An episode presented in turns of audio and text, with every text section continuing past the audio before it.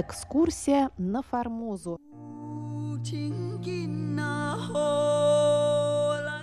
В эфире передача «Экскурсия на Формозу» у микрофона Мария Ли. Напомню, что этот цикл основан на книге Валентина Лю «Экскурсия на Формозу. Этнографическое путешествие Павла Ивановича Ибиса». И в завершении этого цикла мы читаем фрагменты из третьей статьи Ибиса «Формозский вопрос между Китаем и Японией. Письмо в редакцию живописного обозрения из Нагасаки». Статья была опубликована в журнале «Живописное обозрение» 20 февраля 1875 года. Речь в статье идет о так называемом «Муданьском инциденте», в ходе которого тайваньские аборигены убили несколько десятков японских рыбаков, чье судно потерпело крушение у берегов Формозы.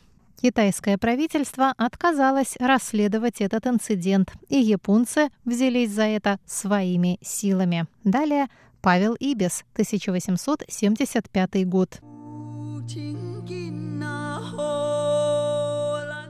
Вечером 9 мая несколько солдат вышли из лагеря, чтобы побродить по окрестностям. Увлекаясь приятными разговорами, может быть, и сплетнями из Токио или Нагасаки, они не заметили, что слишком далеко зашли в горы. Одно обстоятельство обратило, наконец, на себя их внимание. Три каких-то незнакомца, китайцы, по их мнению, уже давно следили за ними самым таинственным образом. Японцы остановились, незнакомцы тоже. Это было подозрительно. После долгого совещания японцы решились спросить их, что им угодно. Три солдата отделились от своих товарищей и пошли к ним с вежливым вопросом.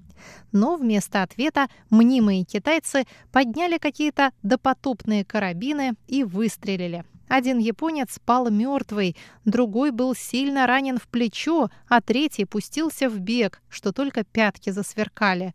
Прежде чем японцы успели опомниться от ужаса, дикари, которых они приняли за китайцев, сняли с мертвого голову и скрылись в кустарнике без всякого препятствия. Бесполезно было бы их преследовать, и храбрые воины вряд ли думали об этом. Весьма быстро очутились они в лагере и подняли всех на ноги. На другое же утро часть японского войска перешагнула горы, атаковала туземную деревню, находящуюся внутри острова в верстах в семи от лагеря, сожгла, разнесла и уничтожила все, что попало. Начальник деревни, сын его и 30 других мужчин были убиты. Всего их было 70 человек в деревне. Оглушительный плач детей и женщин при потере своих отцов и мужей трогал даже японцев. В одной нагасакской газете рассказывают с умилением, как о примерном факте гуманности, что японцы щадили всех стариков, женщин и детей. Вечером того же дня победоносный отряд возвратился в лагерь, потеряв только семь человек. Как трофей победы привезли они с собою кучу старого оружия, отнятого у туземцев, как то множество луков, отравленных стрел, ножей, пик и кремневых ружей китайской работы и прочее. Этим начались военные действия японцев, которые описаны в японских газетах как ряд удивительных подвигов в борьбе с природой и лишениями всякого рода. Там же японцы выставлены некоторым образом маленькими прусаками. Строгая дисциплина, безусловное повиновение и неимоверная храбрость составляли главную характеристику отряда. Но со стороны было слышно о несогласии между начальствующими, о беспорядках в лагере и малодушии рядовых, которые совсем упали духом, когда между ними начала свирепствовать лихорадка. Но что бы там ни было, японцы взяли свое, отправились вовнутрь острова, резали, жгли, словом, задавали страху дикарям, пока вмешательство китайцев не остановило их в этом приятном занятии. Вот некоторые подробности продолжения этого похода, как оно рассказано в Rising Sun. Далее цитата. Последнего мая был отдан приказ по лагерю приготовиться к походу в область Бутанов. Это племя могущественнее других и относится к японцам особенно недружелюбно. Бутаны живут в горах, в довольно хорошо укрепленных деревнях, находятся еще почти в диком состоянии и отличаются свирепостью и грубостью нравов. 1 июня японские войска, разделенные на четыре корпуса и снабженные артиллерией, двинулись в горы по разным направлениям. Запасы были сделаны на продолжительное время и рандеву назначено на утро третьего. Много им пришлось бороться с непредвиденными затруднениями, как это бывает обыкновенно в диких незнакомых местностях, где нет ни хороших дорог, ни точных карт. В первый день похода шел вдобавок сильный дождь, который испортил все тропинки и дорожки без того плохие, и этим в десятеро затруднял поход. Реки поднялись и выступили из своих берегов, покрывая далекие пространства в долинах водою. Переправа людей, артиллерии и багажа была по быстроте течения крайне затруднительна и опасна, но благодаря разумным распоряжениям и бодрости людей все шло успешно. Утонул только один человек. Местность, которую они проходили, суровая, высокие обрывистые горы, непроходимые леса и скользкие, узкие тропинки.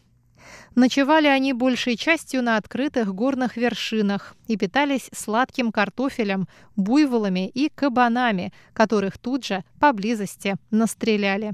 Туземные племена, через территорию которых они маршировали, не оказали им серьезного сопротивления. Они охотно подчинялись японцам и поддерживали их даже провизией. Но, вступив в область бутанов и кускусов, положение их несколько изменилось. Были частые стычки с дикарями, которые стреляли в них из-за кустов и скал совершенно безнаказанно и много этим вредили. Деревни их нашли пустыми. Все жители, исключая нескольких жалких старух и ребятишек, покинули их еще до прихода японцев и скрывались в лесах. Японцы не щадили ничего, все было предано огню и разрушению. Далее следует перечень встреченных по деревням всех тех племен, с которыми японцам пришлось иметь дело, их численность и главные качества. Например, написано, что Бутан, их было 250 человек, крайне дики и жестоки. Сабари 220 человек, дружелюбны, Кашираи мирного нрава и так далее.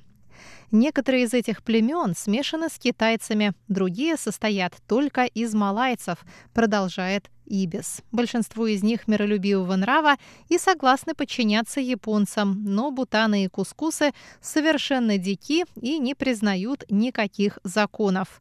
Вместе с старыми ружьями и прочими трофеями японцы прислали и 11-летнюю девушку в Нагасаки, Молодая пленница произвела громадный фурор. Стечение народа в таможенном здании, где ее держали и показывали, было громадное. Всякому хотелось видеть представительницу тех страшных дикарей, которые так бесцеремонно скушали их соотечественников, и бедному ребенку не было покоя. Впрочем, она мало обращала внимания на своих многочисленных посетителей, которые с привычной деликатностью пытались развлекать ее.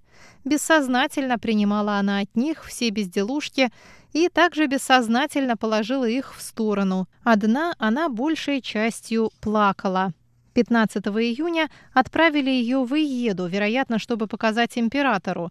Предполагают, что японцы дадут ей хорошее воспитание, то есть выучат ее играть на самсене и выть при этом неимоверно жалостно, квинтэссенция женского образования.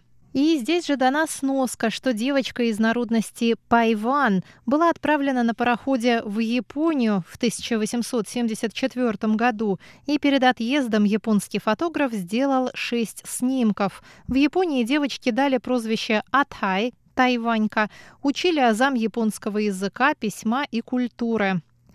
В ноябре того же года ее отправили на родину, снабдив массой подарков – три ящика. Ее передали вождям 18 общин на юге Тайваня, и дальнейшая судьба Атхай неизвестна.